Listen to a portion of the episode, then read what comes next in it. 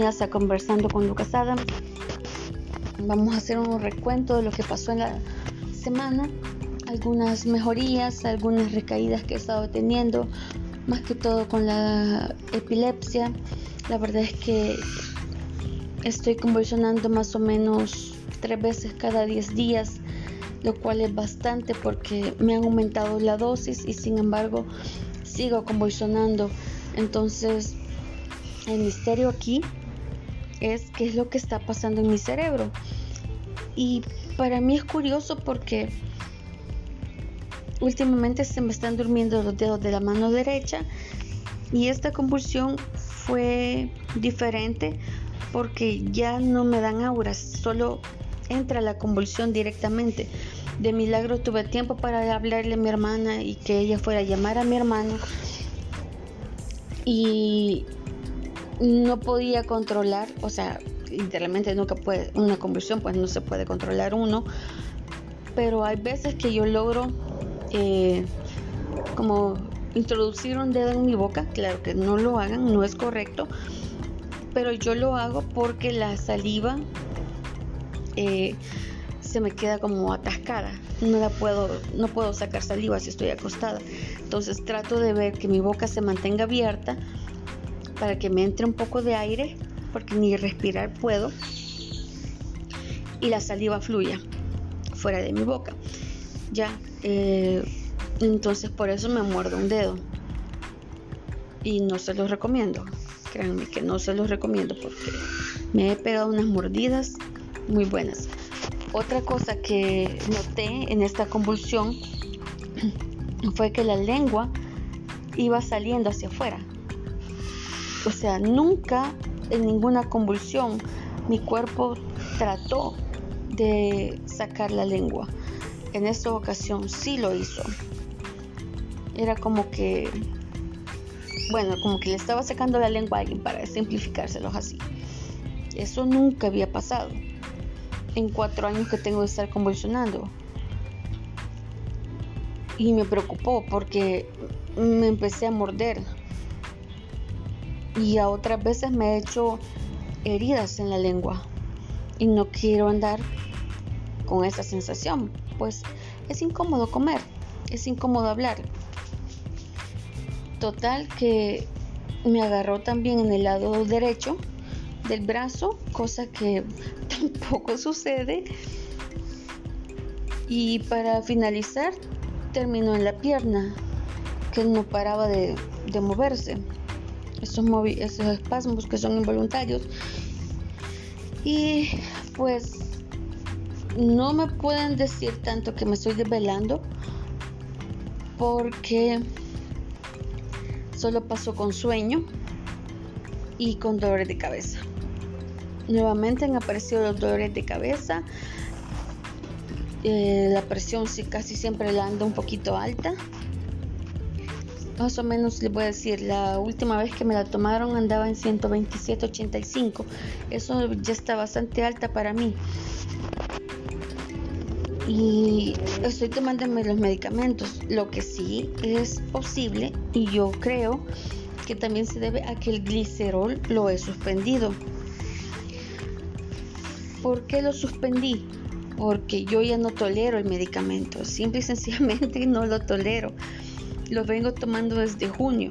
Junio, julio, agosto, septiembre, octubre, noviembre, diciembre, enero. No voy a seguir tomando y el glicerol mi cuerpo ya no lo soporta.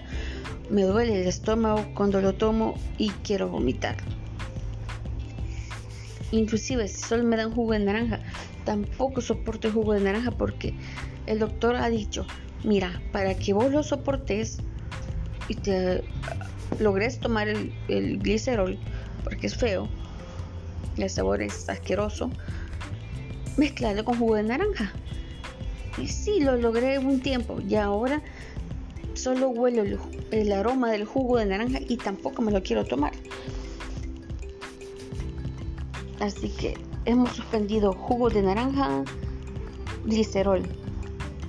Y aquí viene mi preocupación. ¿Qué tal si ahora que se suspendió esto, el edema cerebral otra vez comience a afectarme, ¿Qué tal si después de esto se vuelve a inflamar el cerebro?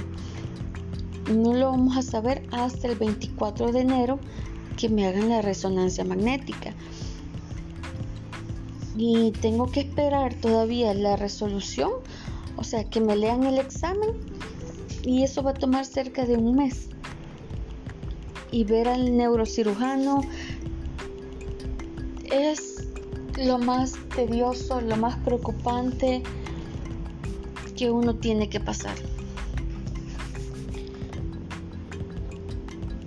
Y por un momento me deprimí porque pensé, quiero estudiar en la universidad otra vez y estoy convulsionando.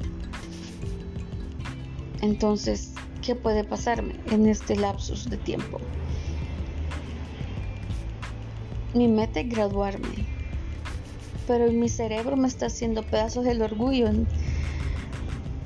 y son contradicciones, son, son cosas que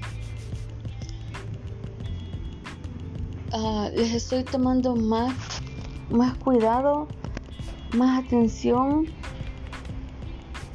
Y por muy positiva que, que trate de ser, en algún momento pues me deprimo.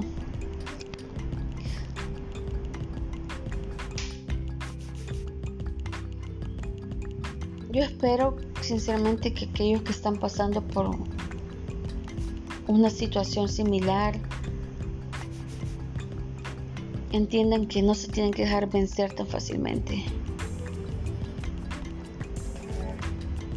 Como cada vez que yo convulsiono, el lado izquierdo de mi cuerpo se vuelve de trapo. Entonces, cada día tengo que aprender, se puede decir, a movilizarlo de nuevo. Tienen mis dedos que volver otra vez a funcionar.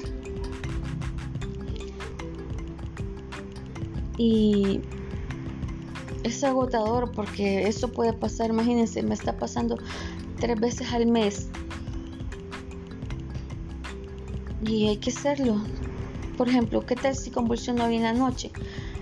y todo lo que aprendí en la terapia otra vez queda como reseteado, por decírselo así.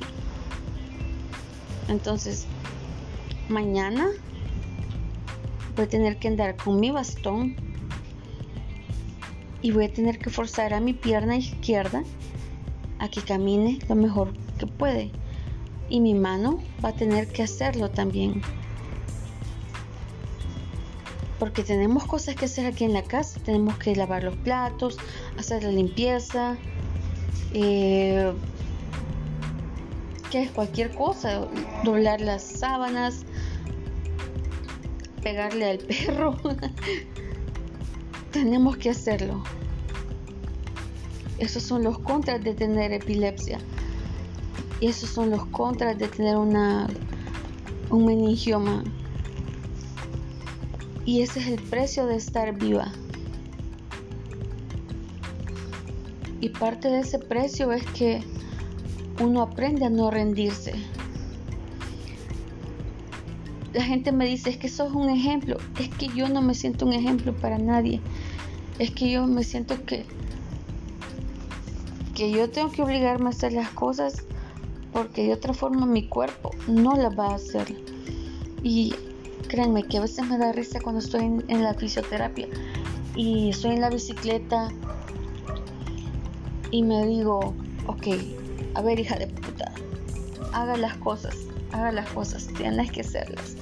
No te estés ahuevando, en buen salvadoreño. Tenés que hacerlo a huevo, sí o sí, sí o sí. Y esa frustración, ese enojo, la ira, Tengo que vencerme a mí misma. Y para allá vamos. No sé cómo, pero en eso estamos. Hay que ser muy pacientes con uno mismo. Y esa sería la clave de todo. La paciencia. Por algo somos pacientes. por decirlo así. Espero que tengan un buen fin de semana y que su semana sea realmente excelente. Muchos ánimos. Eh, por favor, cuídense. Estamos en época de COVID. Ahorita con el Omicron. Tenemos que cuidarnos más. Cuidamos a nuestra familia. Si los amamos, cuidémonos. Porque nosotros como pacientes estamos constantemente yendo al hospital. Entonces, por la misma situación, tenemos que protegernos nosotros para protegerlos a ellos.